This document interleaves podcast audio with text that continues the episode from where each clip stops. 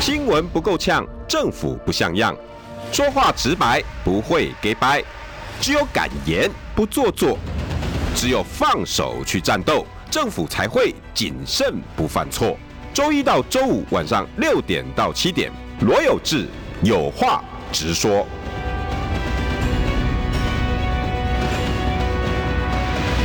新闻不够呛，政府不像样。欢迎收听中广新闻网，有话直说。大家晚安，我是罗有志。年假后的 Monday Happy 有吗？有 Happy 吗？啊，有 Happy Monday 吗？ 没有吧？我是找 Monday Blue 而已嘛。 我才不管呢、我就是要每个人礼拜一一定要把 Monday Blue 去掉。真哎、真的，我以前当记者、当主管的时候，我就很讨厌记者每个礼拜一都眼神死，你知道吗？但他们有美茶，他们上他们上班的那个就是牌啊，不是吗？他是啊们、他们没有特别、就还是，是一样啊，。不知道为什么他一来就是眼神死了。哦没有，我们还是有排那种因六为日你休们息。新闻是在反映大众的情绪，我不管了、我哦就是要他嗯礼拜一两每个人在给我 笑，给我笑。 给我笑啊！好，今天那个邀请到好朋友哈，然后台北市议员，然后那个挑战立委失败 的 邱婷，是 放弃，放弃 吗？你逼呀、是你跟根本就是跟瓦格纳佣兵团一 样，半半途而废，可以吗？好了，有志好，各位观众朋友大家好，听众朋友大家好，你确实是这样，你是被强迫放弃吧？就是你应该不是瓦格纳前半段，就瓦格纳后半段，有点像，应该有吧？对不对？对。应该是有得到什么利益啊？不是 什么跟跟利益无关，好吧？应该是知道就想要下车了。 我们今天一定要把时事 我搞哦今得今天完全没有 range，没有空间的，没有空间了。对，放开来聊。 大家听到许荣婷都知道，不是谈台北市交通，要不然就是外呃外交国际新闻啊。嗯但是，来瓦格纳放后面好了，瓦格纳还是要嗯跟跟大家谈一下，因为这个这个，哎、我真的觉得台湾的新闻很奇怪，这明明是国际大事哎、对啊，哎、近哎、你们礼拜一各位各位听众朋友，你们有在划到很多这种新闻，刷一排爱心给我有吗？很难哎、几乎哎、这个几乎是一触即发。当然，当然后后续的变化又是值得讨论呐。但是想先问啊，就大家应该要担心啦。其实还有一个变化，你知道？嗯，洪婷，你能不能接受我这个说法？因为上礼拜放假前最大的新闻就是李四川的，你们台北市政府，嗯，李四川哈。我我我我采访他非常久了，我从以前他是台北县，应该台北县吧，我记得副县长还是水利局局长，我忘了。嗯，那时候就已经在了。我我一直印象中他的个性就是很温，然后很讲理，因为工科出身嘛。对，哎、我很少看到他发脾气。然后一直到韩世福的时候，我也采访过他，还跟他专访过。我我我很少看到他动怒，很少很少。我不知道你有没有看过？嗯，这次罕见生气耶，而且他自己写文章在脸书上。我为什么要被你们这样？哎、他用形容词叫什么？糟蹋？哎、是糟蹋吗？我为什么要鸟你们？为什么要我？哦，抱歉抱歉，我为什么要受这些鸟事？什么鸟事呢？因为现在台北市哈有留下几个各方的形容词不一样啊，有人叫烂摊子，那有人说是以前没解决的事，有人是现在呃新新的市政府要解决的，包括北流、北翼、大巨蛋这些事情，还有一些内湖交通，对不对？这是你们呃蒋万安上来之后要要搞定的一些事，其中一个叫北翼。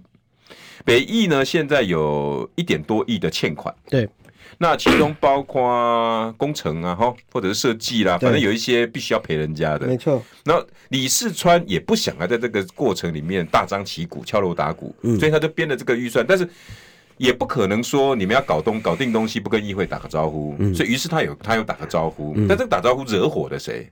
惹火了民众党的议员，嗯，然后就把李世川叫来，有某一个很长很长的名字，什么什么什么什么的记者会。嗯，那、李世川说：“我为什么要去？我是在解决事情的、啊，而且一旦参加了之后，这也不好解决，所以拍谁哈，我不受这种鸟气。”我红婷这个整个事嗯情到底来龙去脉是什么？我觉得几个部分来讲啦，我最常讲一件事情就是，你看我最常讲哦，一个事情就是公共政策没有绝对的对跟错，哦，你到我这边讲都一百次都是选择嘛，啊有没有？都是选择。可是我我们今天在开记者会的时候，我觉得民众党的一些议员们，他们可能要有一个，可能要有一个心态啦。嗯，因为这一场记者会，其实通常一开始我听到他们在讲的时候，他说：“哎、我们开一个记者会，居然市府不愿意派人来。”居然不愿意说。对，然后我们就说，嗯，怎么可能？嗯哼，就怎么可能？我们要开记者会，那市府不会派人，因为我们通常要质询所谓的市政议题的时候，我们都会请相关人士一起来做练说习法。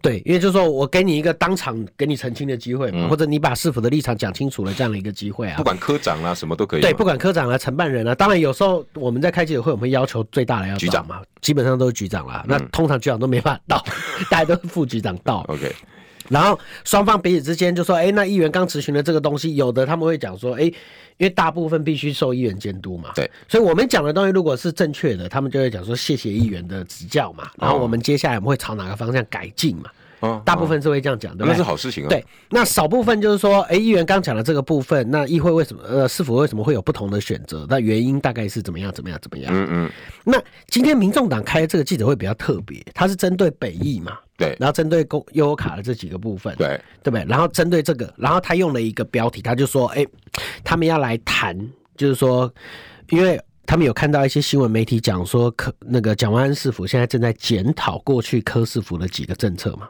检讨。OK 对，正在检讨几这几个政策嘛，所以他们就要来开一个记者会。那这个记者会就是说，哎，那柯师傅在做的这些事情呢，蒋万安为什么要检讨他？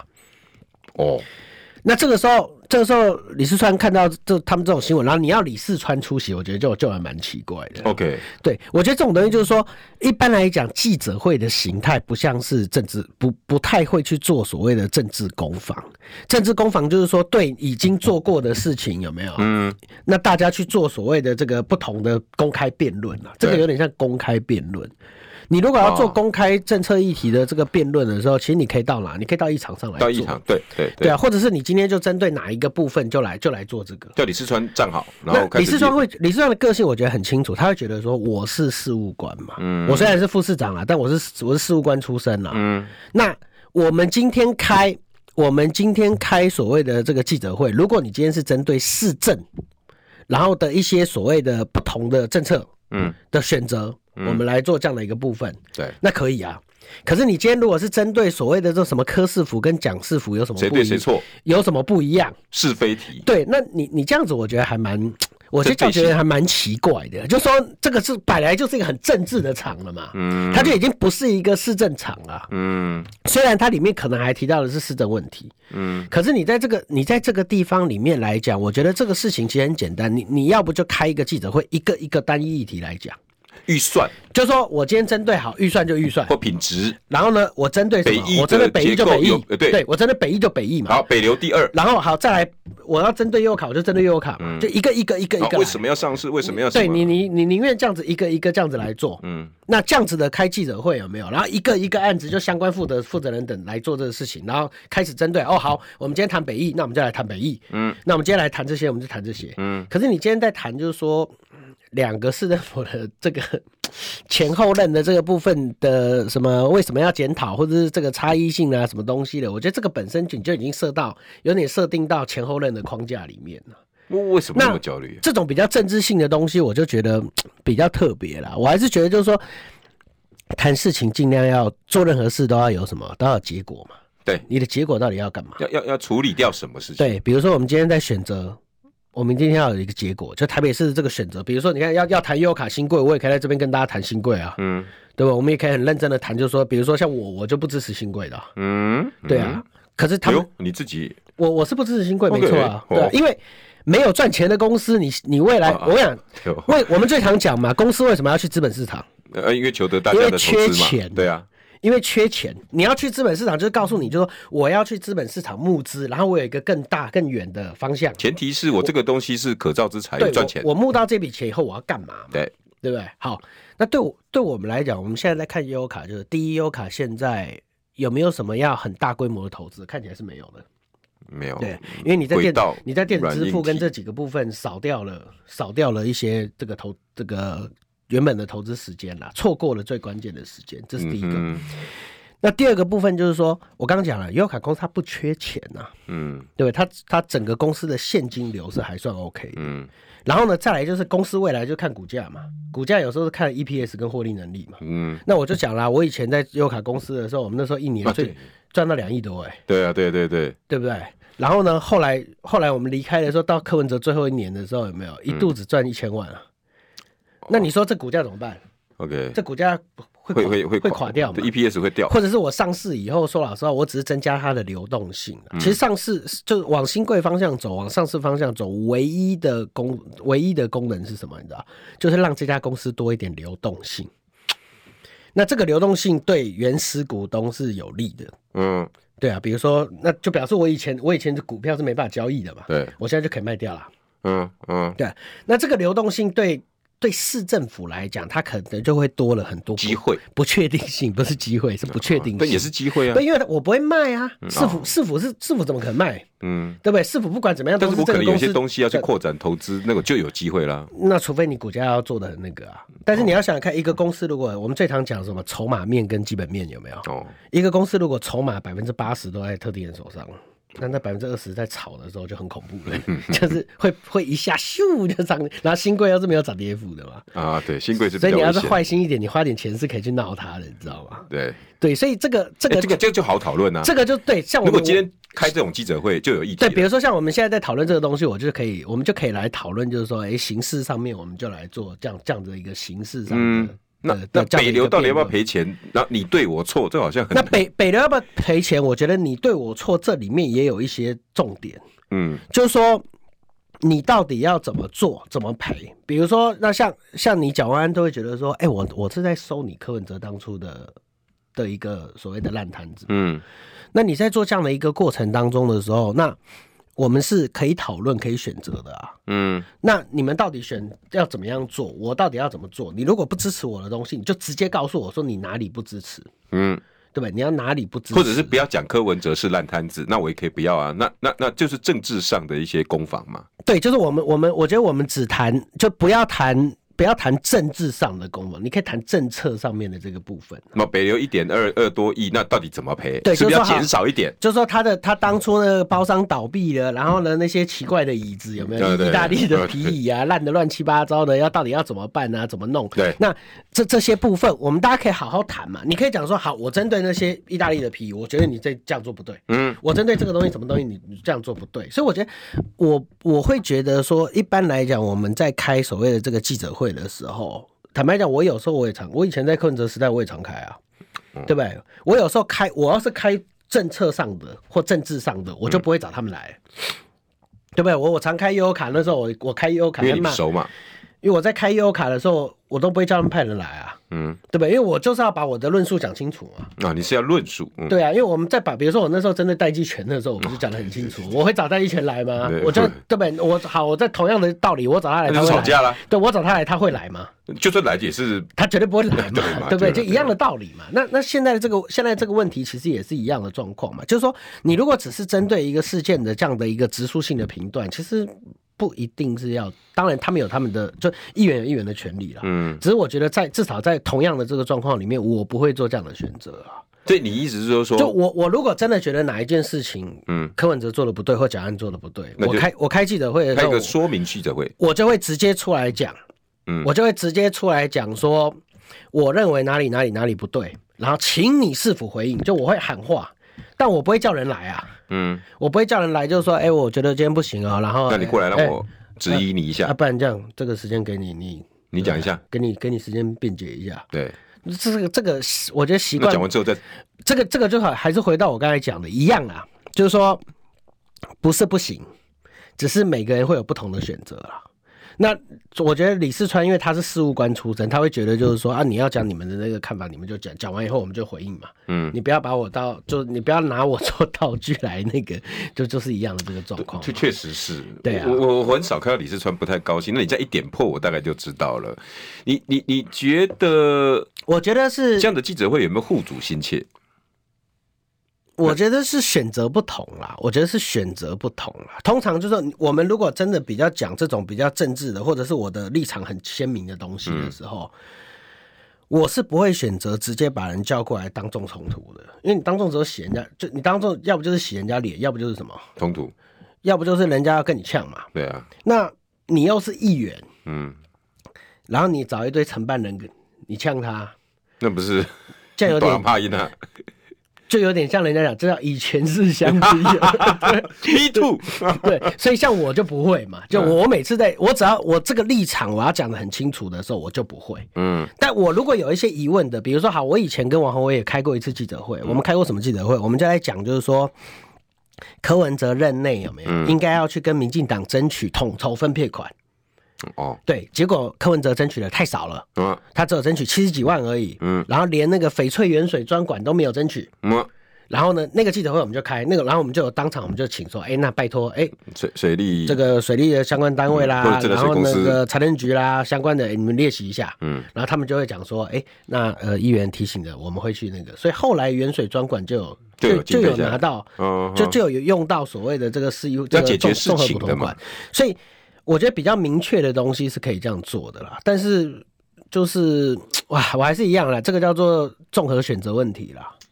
诶对哎那啊，那这个那是个人选择的问题。其实严格讲起来，我必须讲这个东西没有对错，嗯只有选择。那这个选择就是说，那当初他到底是到底为什么？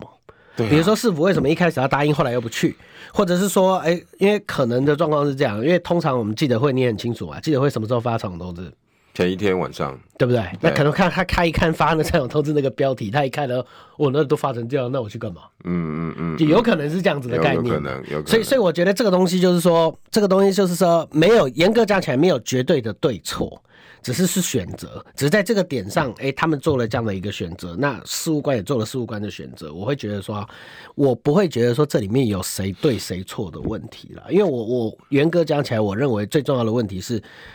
那么政治性太强的东西，你为难事务官，对我来讲，我不会做这样的选择。你觉得会不会伤到蓝白河一点点那种气氛？我觉得还好哎、我倒我倒觉得这方面是还好，我觉得这是两码子事了。嗯对，我觉得我最常讲一件事，就大家都对事不对人嘛。嗯哼，对啊，那既然是对事不对人，那每一件事每一件事遇到事情的时候，大家来讨论彼此之间的立场嘛。嗯，比如说好，或许在很多的市政上面，哎，柯文哲跟蒋万安有不同的立场啊，对，但对国家未来走向的方向看起来，可能大家也有一些不同的立嗯场，可是大家也有一个立场就是什么，就是说，哎，民进党可能是做的有点过分了。嗯哼，现在就是政党轮替的时候。对那所以我们最常讲说什么求同尊异 啊，对不对？就是这个道理嘛。就我们不一定要全部东西都是一样什的，么但是我公式啊对啊，所以面对事情，面对事情来决定彼此之间的立场才重要啊。所以一样嘛，你你这记者会的状况也是一样啊。这真的我是觉得，呃，很多人这两天都在讲哈、这个事件好像有点感觉，哦，基本上是不是凯西那个柯文哲第一名啊？我掐压起来哦，是不是下面的人开始就开始发作啦？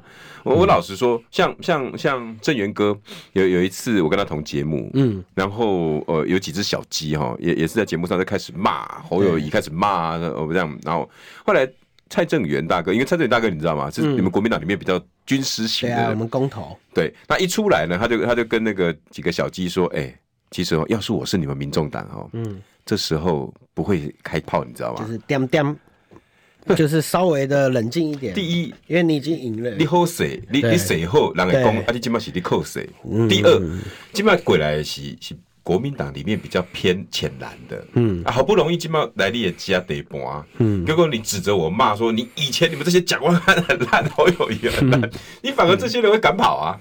有有没有这种这种考虑？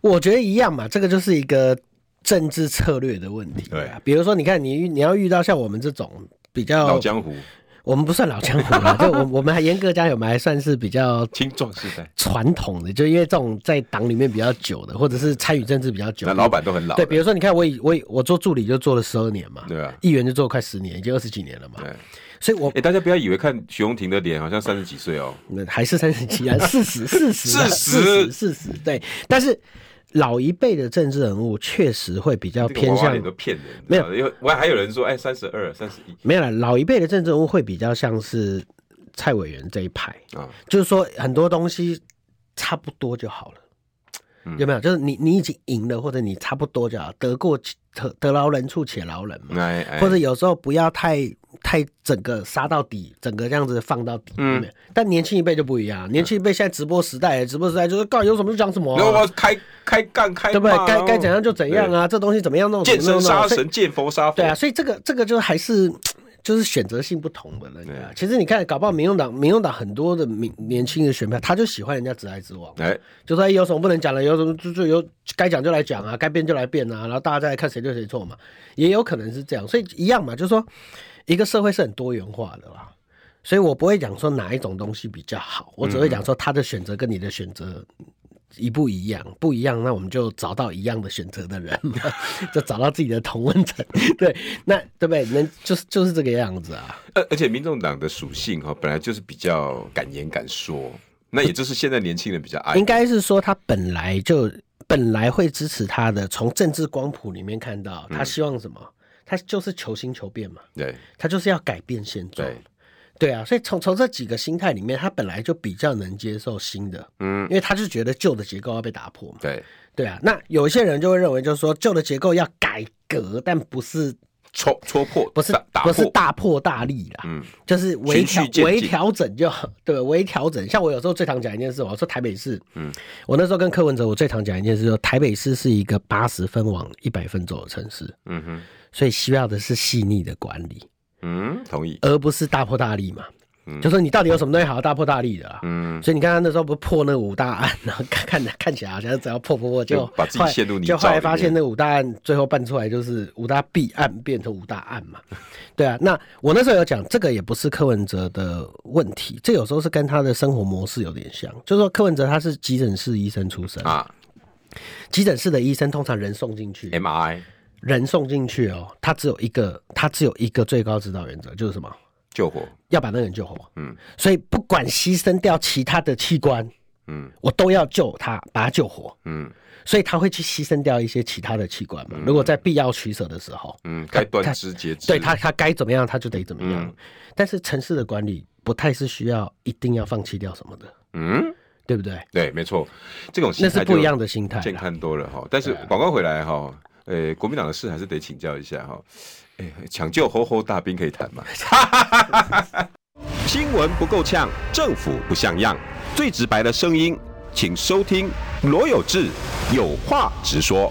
新闻不够呛，政府不像样，欢迎收听中广新闻网有话直说。大家晚安，我是罗有志。今天邀请到的是台北市议员大安区的徐宏庭，来，宏庭。有志好，各位听众朋友，大家好。因为他老朋友在跟我抱怨着，他说：“哎、你今天是故意用瓦格纳的题目骗我来，然后要讲那个政治议 题，也没有瓦格纳，等一下还是得讲，因为瓦格纳我也很有想法，哎、我也花了两三天去研究这个议题、哎，对，嗯那个真的很好玩。可是既然国民党的议员来了，我还是得问一下嘛，对不对？嗯，哎、侯友谊对啦，你看他的那个啦，等一下我们我们先讲一下刚才的东西好不好？ ，OK OK OK，就是说，因为采访通知里面讲的是说，北艺悠游卡教育基金事宜，蒋市府请别科维拉。哦，记直接者就会点名叫蒋市府别科维拉记者会，对你，如果你如果到没有科维拉这一段，就是说北艺悠游卡教育基金事为事宜，我觉得大家就一定去嘛。嗯，那你讲蒋市府请别科维拉，那这个就变成这个合理啦。这个你要是我要是市市政市长的那个幕僚总总联络人，我也会讲说他这个东西表示他已经有他既定立场，那就那就他讲完以后，我们再用市政府的。不管新闻稿，不管是新闻稿，不管是这个发言人，发言人或者是甚至市长在做联访的时候，你就直接回应，这样就好了。嗯没有必要就是到那个地方这样子这样搞，因为如果你一这样子搞，那未来所有党都这样搞了。那大大家都在讨论是非对错就好了不，是，那就是讨讨我还论是情讲绪啦而已、啊。”我会选择要为难，我会为难政务官呐、我从不为难事务官啦、他们也是做事的人嘛，他们也是听命办事而已。你要他那个，而且做政治决策也不是他，他能讲什么？我问你，他去他要讲什么？他就说：“哦，呃，跟哎跟跟你做报告，这件事情在这个科斯府的时候，那是由长官签合的，那有哪几个长官他签了名？那在公文上面他们也做了这样的一个选择。哦，不过到了蒋师府的时候，蒋师府这边有做不一样，新任的局局处首长，那他们有不同的这个签名。那我们就是按照所谓的这个上面的上级的交代，然后做了我们他的政策选择，做我们该做的事情。谢谢。他连这样讲，哎，你都这样会讲，嘛你都会临摹了，对，他一定是这样讲嘛哎也。对那这样讲，你要跟他吵什么啊？说的也是、哦。对啊，你你要一个这样的人在那边干嘛，那我去好了，我去， 对对，一样嘛。不不好吵啦，没什么太大的那个那个意思了。对啊，所以我我我我也真的是看到这几个哈事件呐、呃，包括之前有一些民众党的议员哈，因为我是看着他们长大的，我这样就不讲要是下那过个分嘛。哦尾齁标就好，那个尾标不要了。就是对啊，我我觉得对对，但红婷讲的对哦，就是每个党有他的政治属性、政治性格，那他的候选人、他的粉丝、他的支持者也会变成那样的性格。当然，现在民众党在成长当中，我我不知道你们的策略是什么。那大方向跟小方向跟你们未来成长的又是不同。你现在如果选择的是用这种方式，哈，嗯，干美短位啊，你会让让让让大家更大的认同感吗？所谓的政党又是要干嘛？呃，包括之前哦，那个那个那个在农产品上面蛋蛋价的问题，我还记得把那个蒋万安哦骂了一顿，然后把蒋万安说你为什么北那个蛋价你都不管哦，台北市不管。我有时候想一想说，蒋万安要不要干脆提早选总统好了？ 这个时候你要叫他管那么蛋价，就是在政治的流程上面，还是要还是会有轻重缓急啦，还是有责任归属。如果你要一一股脑的把谁打成整个样子，我觉得现在政治不该再这么不健康，尤其资讯又这么的丰富之下。民众党这几个几位议员，呃，我也是看着他们这样一路起来的。我觉得好不容易站到了位置，应该让自己更极大化。对啊，可以讨论了。对啊，就但就是说你为了叫谁来修理，然后把他说不要科维拉，这个真的我不觉得他需可要能也出是现在。后后面突然加了这一句啦，但他们也没想到，就是这一句不是太那个。我说实在的，连这样子记的一者个会通常我们不会开这种嘛，你有没有看到大部分大部分采媒体采访的记者会，他不会出不会有官员在什么科什么科不要科维拉因之为前老实，说，在地方议会上也没那么政治鲜明嘛。对啊，尤其你们现在的台北市议会，我那天才跟张维元上礼拜才来，张维元说，哎、他也感受上二零二二班的好像比较没有那么剑拔弩张，有嗯像像交通议题，你们有民进党、民众、民众党、国民党都有关心啊，不本本来就是啊，那个又不是哎、交通一体哪有什么政治有什么好分离跟只有选还是一样，只有选择嘛。那基隆就有啊。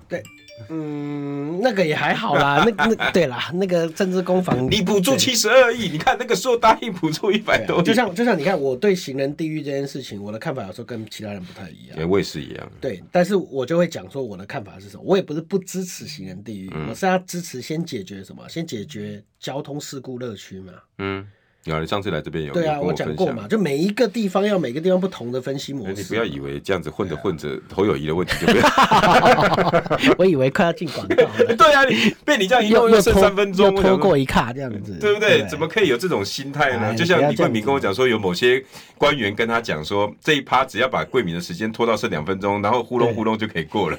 他在电梯里面听到，你知道？不行不行不能这因样？为那个桂敏那时候戴戴口罩，对然后他不晓得他李桂敏，哦，结果那个好像是经济部还是财政部的官员，然后就就在电梯里面说：“哎呀，怎么办？等一下那一关好难过哦！哇，万一被李桂明问倒，李桂明又是专长。”那旁边有个幕僚跟他讲说：“不用啦，那个简单啦，我跟你讲，反正那个立立委质询只有四分钟嘛，对啊那你混过三分钟， 柯文哲后来就这样对我的啊、啊、真的吗？真的啊，哎他很以多前官不员是都有他这以样前不是很爱跟我辩嘛，对啊，后来他就后来看后来短的咨询他就没办法，他就他就会故意拖时间。三分钟、两分钟的那种。，对，所以我后来我只要是那种三分钟的市政咨询，或者是六分钟的这种市政报告、总咨询这种，我都我就不太问他了。总咨询四十分钟的时候，我看你怎么闪嗯 嘛，慢慢他们对不对？所以四十分钟的时候再来跟你，就我看你怎么躲嘛，所以就一直弄了之后就就一直这样子嘛。所以你对啊现在用同样一招来对付我吗？所以有没有有时候是策略性选择，就像打擂台一样，他就撑着撑着就好。哎、你觉得侯友谊有没有趁时间进步啊？老实说，我觉得啊调啊整进的步是一定有啦调整的速度要再快一些些，然后认知的程度也要再快一些些。我觉得他的团队有很多需要加强的部分的。啊调整的部分要在哪里呢？我觉得他最重要的调整就是你整个整个议题的导向跟选举的策略要去做调整，要去做改变。最大的重点其实很简单，我最常讲一件事啊，你从一个你从一个市长到你现在是一个总统候选人，嗯，选民一定有想要了解的部分，对不对？对，很多的选民他之前只知道你是新北市长，那他现在发现说，哦，国民党提名你做总统候选人，那我要赶快理解你的立场、你的路线，你未来要为我们做些什么，你跟别人有什么不一样？那这些事情是什么？这些事情是他成为候选人以后，我相信民众最想看到的东西。嗯，可是你可以看到，我们过去 suffer 在征召了这个之乱里面，所以他现在每天在做什么事？平反，你现在看到他好像每天都在干嘛？一下去见这个大佬，一下去见那个组织，一下念这些，这些是民众关心的吗？当然不是。民众真的不 care 你跟谁站在一起，民众 care 的是你要带大家去哪里、啊。对，所以，所以我觉得他要看清楚一件事情是，我们今天在选这个国家未来的总统领导者，那你必须要展现出你的方向性跟你的领导力，那个才是解决所有民调问题的根本。真的现阶段 suffer 在这种地方基层组织，对他来讲反而会很辛苦，因为你现在去哪里，一定有人到，有人没到。那也就是你去了以后，大家就开始做文章说，你看他去这边，这边没到，那边没到。那你所有的新闻如果都是这样，谁看到真正的你长什么哪样子？怕你全到了，彰化谢点林不是都到了？对所以还不是有见缝插针？是吗你不？谢点林都爱爱理不理。对啊，所以你的议题就会变成这个样子嘛。都只但限是受限在这你个的议题如果都在团结里面，那谁看到你的成分是什么？成分就不明啊，所以最我觉得他的民调会掉下去，最大的原因就是你成为候选人之后，大家看不懂你嘛。广告回来。新闻不够呛，政府不像样，最直白的声音，请收听罗有志有话直说。新闻不够呛，政府不像样。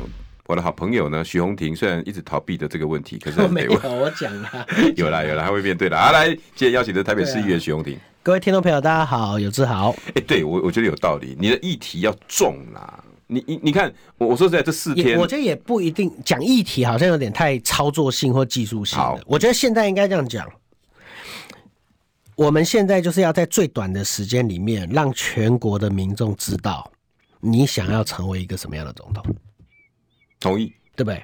这一点我觉得现在很多民众是不知道的嘛。对啊，结果你每天还现在跑。现在很多的民众知道说你是一个还算成功的新北市长，嗯，对不对？在管理方面做了八年了，其实都还不错啊。温仔俊啊，那些改造啊，都做了还不嗯错。哦对过过去做这些很多东西都做了还。最近对，虽然有点最近受伤了对，最近那最近可能在卫奥的这个这个案子里面有没有？嗯那该被证明乌龙的时候，你自己也没讲好。对然后呢，你你的反应可能稍微有点落差了一点。对但是你你在什么时候你要讲到？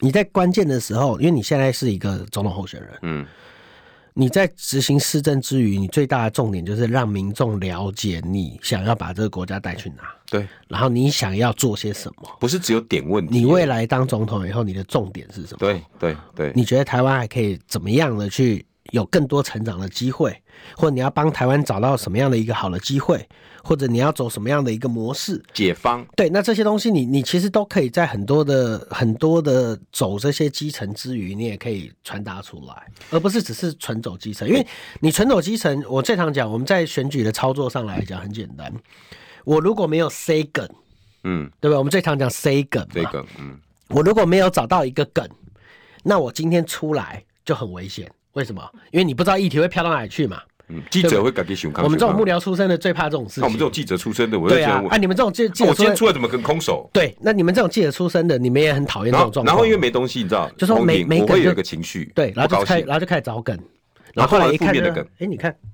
那个那个便当那个怎么上便面当为什么上面写老老三三？那反正弄他好了， 就这样嘛。我我我我在那跟你讲，我们对话真的是这样，一定是这样啊，真的是弄他，对啊，因为你没东西给我啊。一定是这样啊。 所以我常常在公关上面跟大跟所有的那个那个客户讲，你知道讲什么？肉包子打狗，所以所以你我为什么要给他吃那么好？啊，肉包子就好了。所以我觉得重点还是在一个东西，就是你现在的时间太简单。我们最常讲，其实很好玩哦，这东西是一致的。对啊，对啊，以前有一本书叫做什么？叫做《美国总统的一百天》嘛，有没有？他他写的就是说，每一个美国总统在他上任一百天的时候，他们有不同的做事的风格。哦，这本书可是他们的错结论告诉你，就是说，上任一个新的职位的时候，前一百天很重要，因为你那一百天的所作所为会给民众一个定调，民众会有一个既定印象你在干嘛，过了啊，所以那一百天就是给大家一个既定印象了。再来要洗刷就很难对了，。所以我们回过头来一样嘛，就你成为候选人之后的那一百天，你必须要给大家一个很明确的印象，选你是在选什么，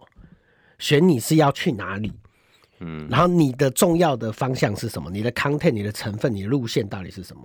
现在已经这些40东西几天了比所有东西东西都重要。嗯，这些东西比团结基层更重要。嗯，坦白讲，你基层再怎么走，你走不完的啦。你能走多少人，对了，对不对？然后呢，你市如果没有起来的时候，总是会有人你在来走的时候，总是会有人来，总是会有人不来嘛。嗯，那到时候如果媒体全部的新闻，接下来一百天，如果每天的新闻都是啊，接后乙去那个谁谁谁，那谁见哦然后少他，了谁谁没见他，接后乙去那里谁见了他，谁见了他，那这一百天我跟你讲，连选民都会觉得说。那你几句痛一下？就无就无聊嘛， 神经病哦！我对啊我干嘛要知道你这个？我要知道你要去哪啊、对啊，我要知道你当总统以后你的路线是什么啊？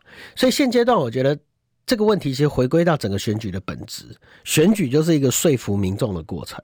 非常。你现在要把你自己的本质拿出来说服民众，嗯对，然后。呃不是说基层不要跑，但就是说你适度的要在这样的之余，把这整个的平衡平衡起来。我们最常讲什么空战、陆战嘛，嗯，然后呢，网络上讲什么虚实整合嘛，有没有？嗯，这个比例要把它调整好。你现在不可能，你现在看起来就是百分之百陆军嘛，对，你现在看投影，现在看起来真的侯侯长的团队现在看起来真的就是百分之百陆军啊，没有，你这个是高估了，这个叫游击战，哦，就这叫是游击部队，哦，就是想到就去哪里，不是吗？？现在是啊，也不算啦，就是说，因为他他现在他，如果你整个现在基层的，而且你叛军都还没整合，不是因为你如果现你如果现在基层的组织里面，你就会思考到一件事情，就是你会听到这边的人不满，那边人不满，那边人不满，然后你就要去 cover，你还顾但照你比你在 cover cover 的过程当中，你可能失去掉更多，嗯，因为那些在空中你看不到的都飘光了嘛，嗯，都飘走了，所以现阶段先把自己稳住很重要。真的，对啊，你要靠什么稳？你在我利益体我就嘛我刚刚讲了嘛，就是你其要实给人家什么其实也印象不一定对，你要给人家什么印象？人家选你到底是在选什么？先定了以后，你要去干嘛都对好好我，我觉做得每一个候选人他都有这样的一个状况。像我，像我那时候就很清楚哦，我就说，我就告诉大家说，选我说我要来干嘛？嗯，对我说我要来 debug 啦，我要来改变啦，我要针对交通的这些东西啊。所以你看，我每次选举，我不是都会讲说我过去做了些什么，我未来要做什么？嗯，对啊，你看我出文学出十六页。 就就是很清楚要告诉大家说，那那我们就是在做什么在我们传播理里面论叫 agenda setting 啊，对啦，对啦，就是每一个选举都有一个剧本 Agenda，有一个 agenda，有个议题，然后呢有一个剧本，就像有一个一剧本一首歌有一个旋律一样。那你的旋律、有一个走向你的剧本、你的议题是什么？你听完之后给这个旋律给你什么感受？或者你期待你的听众听完之后是怎么样？就像我们我们卖卖东西也是一样啊，嗯，对不对？我我期待我我要吸引到什么样的客户，嗯，然后呢，他们他们使用我的产品以后他们会怎样？对啊，其实选举选举也是这样的一个过程啊，跟创业很像。而且他他还有叛军没有整合，就没有，跟我觉得那个叛军到，我觉得可以不用，不必要去那么的 care。为什跟么我？跟我今天在我跟地台想法一样，总统的选举是几乎是什么？是政治光谱的对决。嗯，本来就是你光谱的人，他现在不支持你，打打打，不代表他以以后不会支持没你。错没错，没错而且他在政治光谱里面的选择，他不太能够去别的地方，对，所以你只要把你自己做好，他们就回来了。他可能因为情绪而暂时离开，但是你说大规模的光谱移动，这是不太容易发生对的我。刚刚讲的就是大大的方向，你对啊不用，也不就用是说，现在这些你看起来就是说还对你还有疑虑或对你比较不支持的，很多人说是深蓝，对不对？对啊，好，但是深蓝对不起，他没有太多的选择，对，所以你把你自己做好，他们看到他们你你身上有他们想要支持的这样的一个什么的一个可能性或一个或一个价值观跟它是类似的，会回来的，票就回来啦，票就回来了嘛。确实是啊，你而你不是你现在一天到晚去看他们，然后说啊你们最近怎么样？ 怎么那没有没有意义嘛？这个我也同时在跟民众党们讲，我说这个这些票其实没有你想象中这么的始终。现在因为不喜欢侯友谊，然后跑去柯文哲，不见得他就是留着，就不管两边都是一样。就是在这个整个选举，反而你要再去思考的是什么？你的非律在野或者政党轮替，不管你什么名称啦，对。你够不够稳固？对啊，就你到最后你，我就我最常讲一件事，就是就像我那时候，我不是也一直常讲嘛，我说今年其实对柯文哲来讲也是他的考验呐、对啊，他的他的考验是什么？你到底是要顾你自己的总统，还是你要顾你的党的席次，对，还是你觉得就是说这个国家要这一次政党轮替是很重要的？嗯，那如果是政党轮替很重要的，那大家在这样的一个前提底下，不要是预设立场，大家好好谈嘛。嗯，对不对？比如说，你就一定有办法谈出一个模式出来，对，所以大家都都把诚意拿出来，我觉得这很重要。所以我一直觉得，就是说，很多人讲说我们国民党里面很多小鸡在急啊，嗯，但我有没有？我我觉得应该这样讲，现阶段不是急的时候。每一场选举，你可以看到，就说气饱啦这些东西，都那那个情绪是慢慢堆叠的。你现在急也没用啦，你现在急就从现在急到十月啦。我看到的就是，反正十月、十一月一定会有，一定会有，大家一定觉得说，大概十月、十一月甚至十二月的时候，大家一定要做一个决定嘛。对啊，所以那个时间点才会有结果嘛。对啊啊，你现在在急也只是急到那个时间而已。那那只急什么？ 那像我，所以我就像我现在我就讲说，嗯，那让子弹多飞一回吧。对啊，真的确现实，阶段现阶段大家就各自努力，各自表现出最好的自你己。现在如果压错了怎么办？就这没有这没有压错不压，就你现在就是先把最好的自己表现出来，到最后十月十一月的时候，我觉得大家就会去谈了、对，对啊，大家就真的会去讲谈、到啊。冠军，还是讲你一个你努力了一个晚上的，还是还是得讲一下瓦格 纳。哎，各位听众朋友，我跟你我讲真的啦，瓦格纳是今天我真的是想谈的，我相信很多人都不会再谈这个。听众朋友，你念如果手手给我放到转盘上面要转掉，你试看看哦。不是 啦，因为没关 系，我我有时候真的觉得 哈，我像国际新闻很难得会有人想要谈，而瓦格纳，瓦格纳是什么呢？瓦格纳是俄罗斯哦，普丁，呃，应该说大概在二零一四年雅呃克里米亚战争之前哦，他们在他们的正规部队以外，还设了一个叫瓦格纳兵团，嗯，然后他有他的很奇怪，他的一些装备或者资源是来自于国防部，嗯，但是他的自主性却不需要不不靠谁。不管是装备上、嗯士气上，还有他还有老板哦，嗯，他所有连战略他都不需要听命于普丁，对但是看起来普丁叫他干嘛，哎，他也会干嘛，侧翼侧翼，史上最强侧翼，其 实也说得很能是打仗，好吧，超能打的。然后大概从今年的大概满满周年的时候，因为那时候俄军就传出一些比较打不下来的地方，嗯那么巴赫巴，包括瓦格纳自己打下来那个是巴赫姆特，是不是嗯那个地方？好几个，很几个地方出现危机对，那很多人就不爽了。那么瓦格纳自己当然不爽啊！我打那么辛苦，结果你们绍伊古在给我干嘛？对，你们俄罗斯都后面都不给我那个好好支援，也没做什么，所以呢，变成尾巴咬狗，有有没有这种这种这种现象？然后呢，礼拜五、礼拜六两天，突然来个什么一日政变，二十四小时， 瓦格纳的老板直接率着兵团大拉拉的开进京城，嗯，结果就在距离莫斯科没有多远的地方，突然之间说：“好啦，我们不闹啦。”然后谁说的呢？是白俄罗斯的总统说，卢卡申科他说：“哎、我们再来瞧一下。”然后讲一讲，讲一讲说：“啊，好吧，那我就撤了吧。”对，嗯，你知道这中间为什么今天要谈？因为西方媒体在看笑话，包括台湾的哦，一些台派的人超高兴，一直在转发，有没有？你有没有看到？嗯，哇，你看俄罗斯要垮了，集权要垮了，中国也差不多了。哦，另外中国也是一个问题哦。所以洪婷，你你你觉得这为什么突然？哎，世界上二十四小时政变不多呢？那这一次怎么这么突然？我觉得还那各说各方说法都有，对不对？对，还是要厘清一下，就是说这到底是不是政变啊？因为因为我们刚才在聊天的时候，我就讲到，就是说我看了很多的外电的这个报道，表示说这个部队它是没有带很多的后勤补给、跟粮草跟这些部分，表示他没有想要作战，或者是说。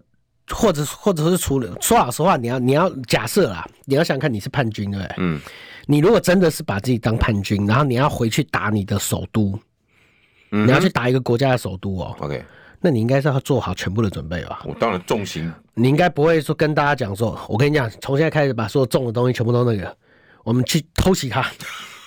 你说你要偷袭一个战场可以，偷袭一个首都可能很难嘛，对不对？所以如果是这样的话，那看起来瓦格纳到底是要真的要叛变吗？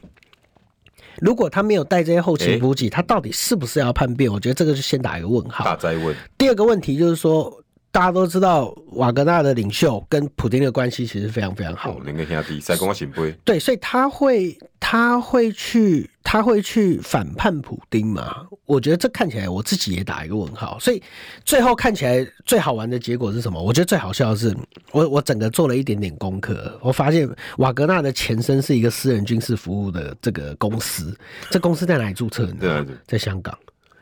所以我今天晚上我还去做其他的这个研究，就说，哎、为什么香港可以允许私人军事公司去注册在那个地方跟？黑水一样嘛，对，超猛的。黑水不在以色列，对啊，所以这这里面就这里面就蛮好玩的，就是说，好，它是一个私人军事服务公司，可是它非常非常强，因为过去它对它对俄罗斯比较难处理的那些战场都是它去的。对对对啊，最有名的就是叙利亚嘛。对，所以哦叙利亚那个，所以讲真，的，这里面最好玩的是，我听众朋友应该很妙，哦听众朋友，你们上一次上一次听过的战争是什么时候？